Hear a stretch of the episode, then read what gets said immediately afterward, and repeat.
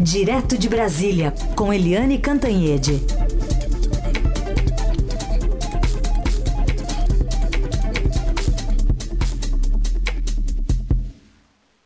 Bom dia, Eliane. Bom dia, Carolina, Emanuel, ouvintes. Bom dia. Falar sobre, especialmente, as decisões que foram tomadas pela segunda turma do Supremo, sempre ela, né? Agora com a soltura de José Dirceu. E exatamente por isso, o derrotado Edson Fachin, ministro Fachin, que mandou o pedido de relaxamento da prisão de Lula direto para o plenário. Nesse toma lá da cá, que análise a gente pode fazer, Eliane? Olha, essa soltura do Zé Dirceu foi muito surpreendente né? E quem acompanhou o julgamento ontem da segunda turma é, ficou muito perplexo com tudo o que está acontecendo. Né? A decisão não foi com base na prisão em segunda instância. Não era isso que estava em jogo. O que estava em jogo, segundo o relator Dias Toffoli, era que uh, o juiz Sérgio Moro tinha condenado o Zé Dirceu a 20 anos e alguns meses de prisão. O TRF-4 de Porto Alegre aumentou em 10 anos essa pena para 30 anos e alguns meses e que era muito plausível, segundo o Que houvesse uma discussão dessa dosimetria da pena, ou seja, que essa pena poderia ser alterada é, no Tribunal é, Federal, no STJ, su, é, Superior Tribunal de Justiça. E isso significa que o Toffoli argumentou o seguinte: olha, já que pode diminuir a pena, então a gente tira ele da cadeia para ele ficar esperando em casa, vendo o jogo tranquilamente, enquanto é, o STJ decide os ministros Gilmar Mendes e o ministro é, Ricardo Lewandowski, que, como sempre, acompanharam o Toffoli. Então, é o trio de ouro aí da segunda turma. E ficou do outro lado o ministro Edson Fachin, que é o relator da Lava Jato. E o ministro Edson Fachin, inclusive, quando viu que estava se encaminhando para esse resultado, o Fachin pediu vista para tentar adiar a decisão, ele pediu vista. E o que, que o Toffoli fez?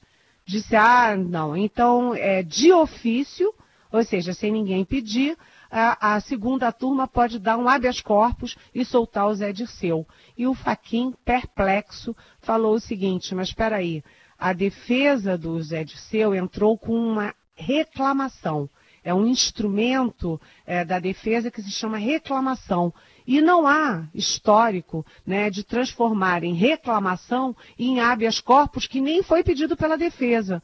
Mas foi isso que a segunda turma fez. E concedeu, então, a soltura do Zé Disseu, que já saiu da papuda, vai ver o jogo em casa, e, e, deixou todo mundo assim, assim, sem entender o que está acontecendo. Ou, ao contrário, entendendo muito bem o que está acontecendo. E aí você me pergunta, Carolina, sobre o reflexo disso no processo do, no, nos recursos do ex-presidente Lula o ministro Edson Fachin, que está isolado, perdendo todas, ele percebeu que se o pedido da defesa do Lula para relaxar a prisão dele fosse cair na segunda turma, que a segunda turma ia conceder esse relaxamento. Então o Fachin tirou da segunda turma e pediu e mandou direto para o plenário, onde o equilíbrio, a composição é outro, ou seja, está pegando fogo no Supremo e a população, né, a opinião pública muito assim é, é, perplexa diante de tudo isso, né? É, justamente nesta semana o Estadão vem é, apresentou ontem, já na edição de ontem, edição impressa do Estadão, um levantamento justamente com as decisões importantes da segunda turma do Supremo Tribunal Federal e dando conta ali da dinâmica, né, e mostrando como o, o ministro Edson Fachin tem ficado cada vez mais isolado. Ah, ontem o Estadão apresentava 30 decisões importantes, e dessas 30, 13 o Edson Fachin havia sido ah, derrotado. Com ah, o dia cheio de ontem, né, no, na segunda turma do Supremo esse, digamos que esse placar né, foi atualizado e agora são 17 reveses aí para o ministro Edson Fachin. Ontem, nesse bolo, Eliane Cantanhede, além desse caso do Zé Disseu, entrou um montão de outras coisas, né? Anulação de provas contra o ex-ministro Paulo Bernardo, suspensão da investigação contra o Capês, foi um dia agitado agitado, né? Foi clima de Copa lá no jurídico. É. Foi. É, ontem o Supremo estava assim, é o Supremo em Moscou né? Porque essa decisão, por exemplo, do ex-ministro Paulo Bernardo é outra decisão bastante polêmica, porque houve uma busca e apreensão é, na casa do ex-ministro Paulo Bernardo, que era investigado em 2016 por aquele, sabe, lembra aquele desvio dos precatórios? Quer dizer, os precatórios são empréstimos para funcionários públicos e aí tinha, eles descontavam uma parte, é, desviavam uma uma parte desse empréstimo para os funcionários e rateavam entre o que o Ministério Público chama de quadrilha.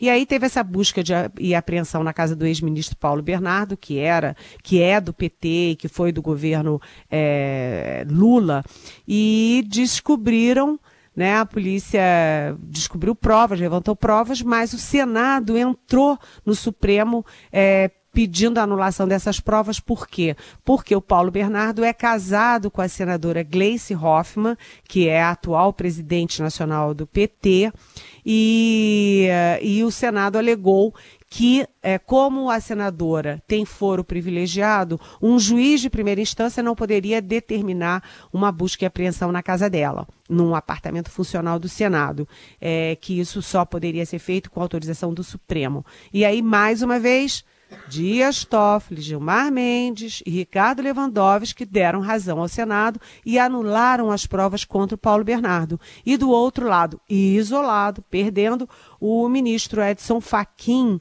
alegou o seguinte, que o foro privilegiado é da senadora é do mandado, mandato da senadora, do senador, não é de um imóvel, não é de um prédio, não é de um apartamento. E quem era o alvo daquela operação não era a Gleice Hoffmann, era o Paulo Bernardo. E, e era um argumento até bastante consistente, né? O foro privilegiado é da senadora, o foro privilegiado não é do, do apartamento onde ela mora. Mas uh, a maioria é, venceu, mais uma vez venceu, e foram anuladas as provas, então, contra o Paulo Bernardo na, no que foi colhido no apartamento. Outra decisão no outro lado foi uh, anulando aí, uh, suspendendo a ação penal contra o deputado de São Paulo, Fernando Capês, que é do PSDB.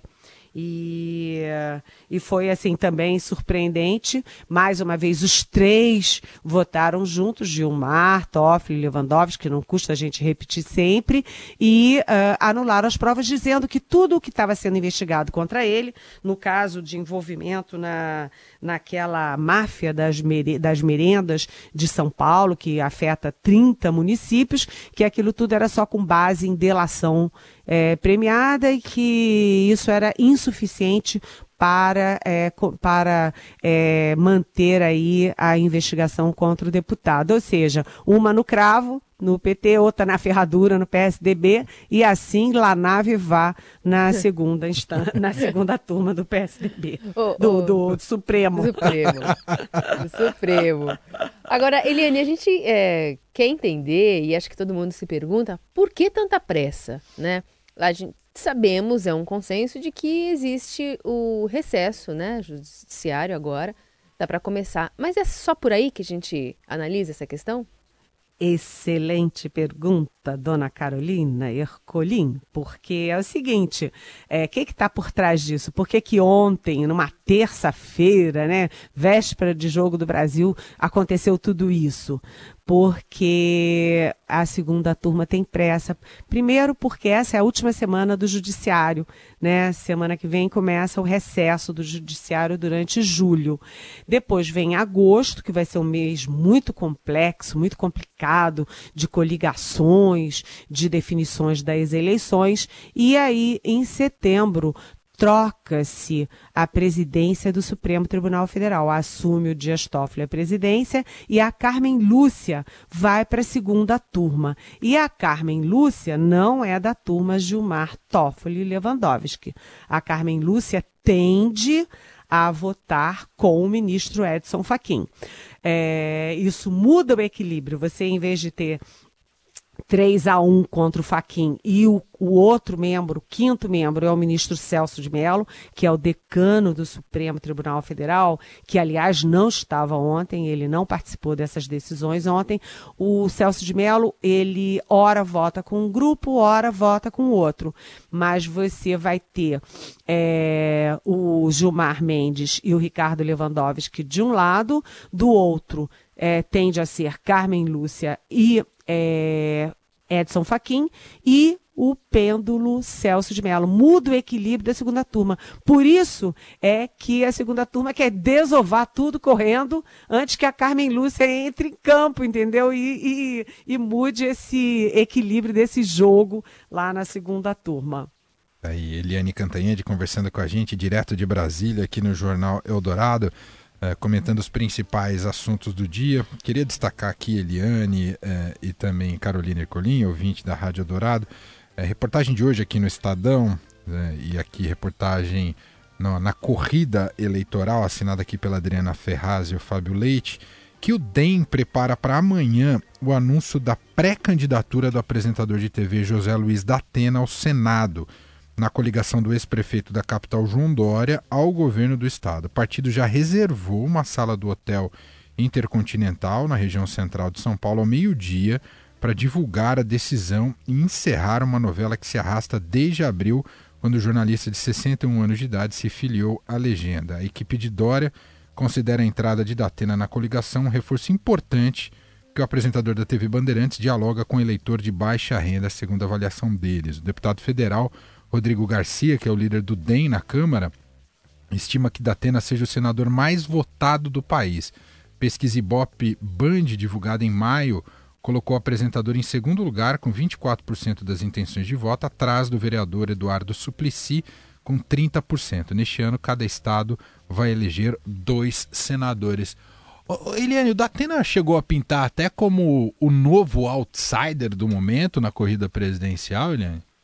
Olha, é aquela história, Manuel. Você tem um momento é, de muita, é, vamos dizer assim, irritação do eleitorado com os partidos tradicionais, com os políticos tradicionais. Então, nessas horas, você é, há um movimento da sociedade, um movimento do eleitorado em busca do aspas novo e um novo fora da política, né? Por que, que o Jair Bolsonaro lidera as pesquisas sem um Lula é, na base de dizer que não é político e rejeitando a política, apesar de ser político há 25 anos, os três filhos serem políticos, a ex-mulher ser política porque ele sabe que é isso que o eleitorado quer ouvir. Você lembra que o PSDB, é, inclusive, chegou a namorar aí a alternativa, a alternativa do, do ai, esqueci o nome dele, do, do apresentador também de televisão.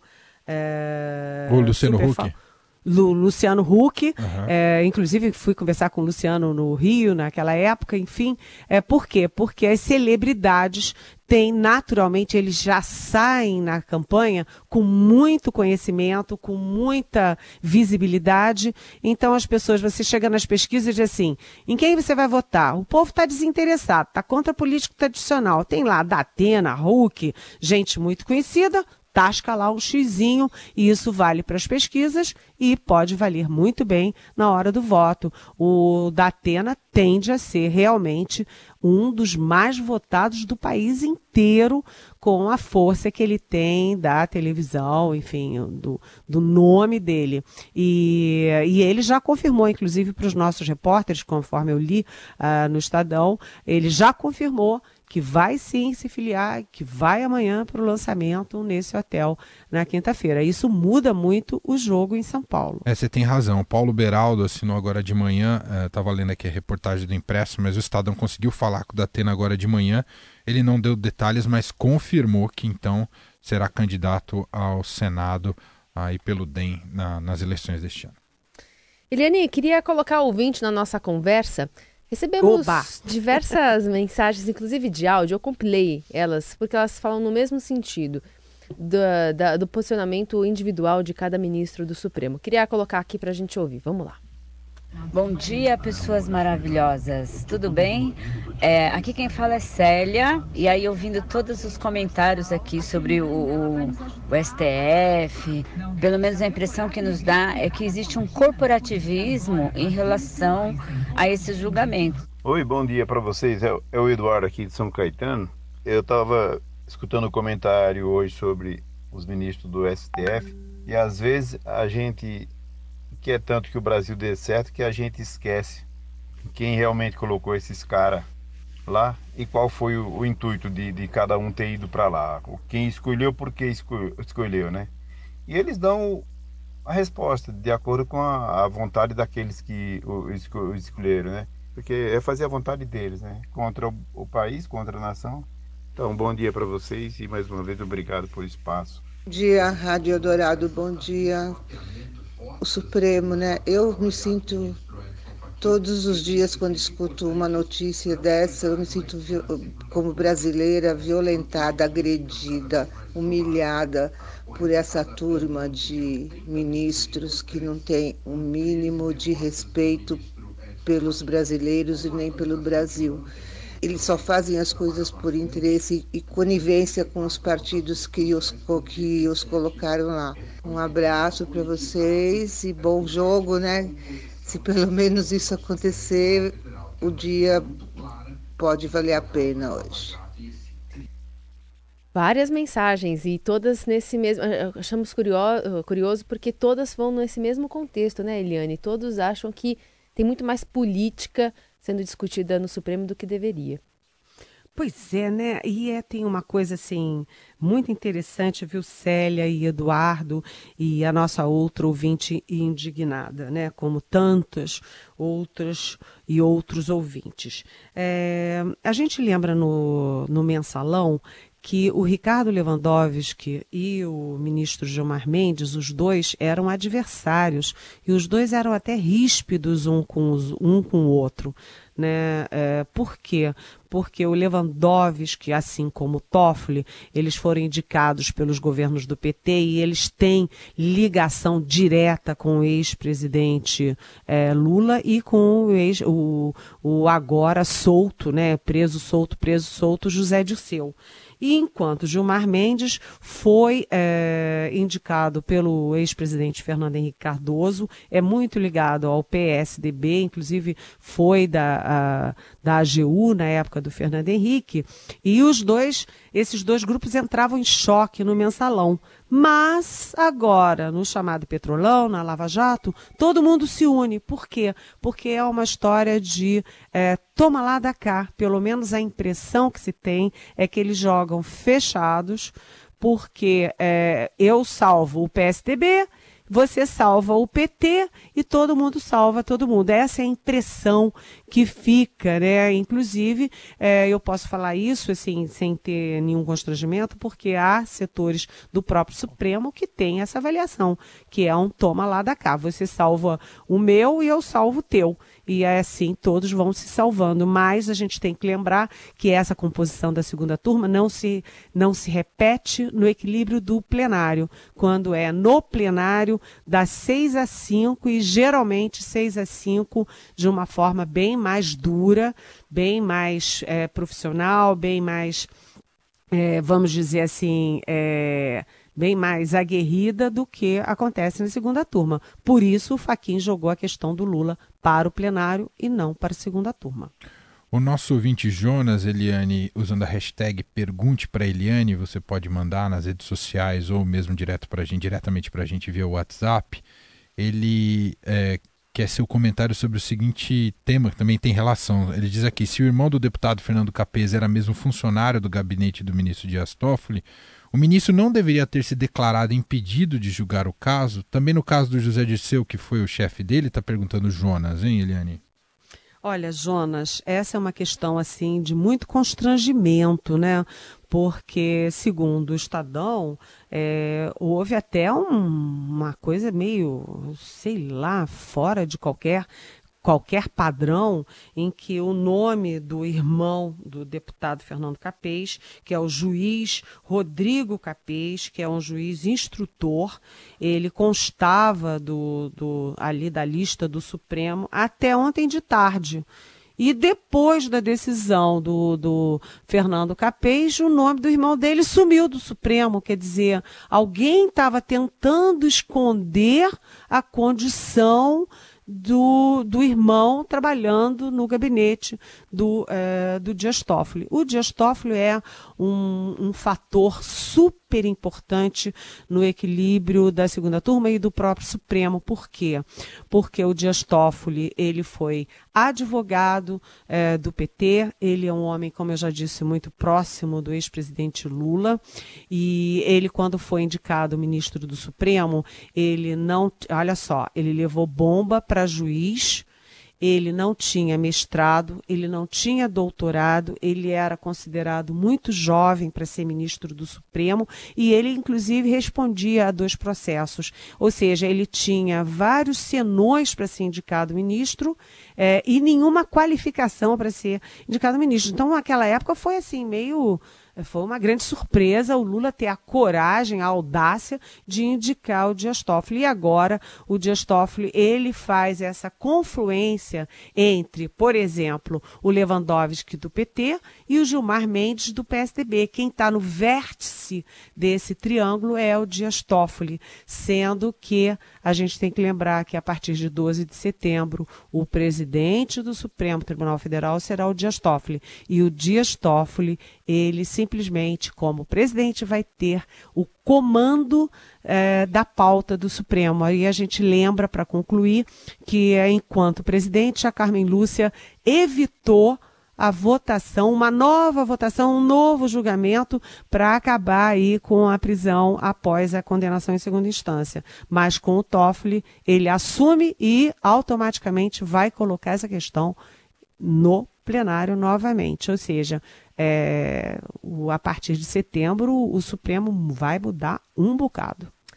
Muito bem. Eliane, só para a gente concluir, tem Copa do Mundo, né? E ontem você deu um pitaco aqui, o ouvinte não perdeu o lance.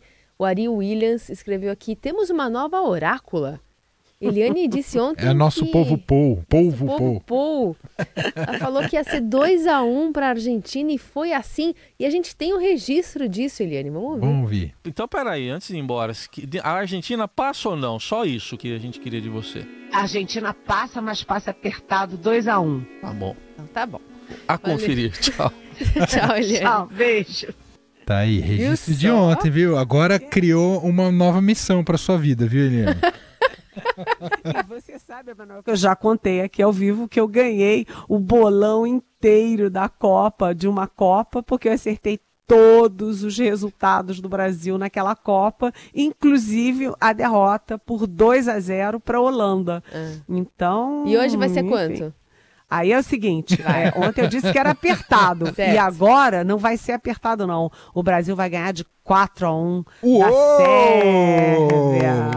Sabe por quê? É. Porque além do Brasil ter mais time, né? Ter, a gente reclama, reclama, mas tem mais time. A Sérvia é muito beligerante, invadiu a Bósnia, invadiu o Kosovo, é, é, é uma torcida muito agressiva. Então o Brasil vai ganhar porque vai ter a torcida de todo mundo contra a Sérvia. Tá aí, muito bom. Eliane Cantanhede. Obrigado, Eliane. Até amanhã. Até amanhã, um beijão.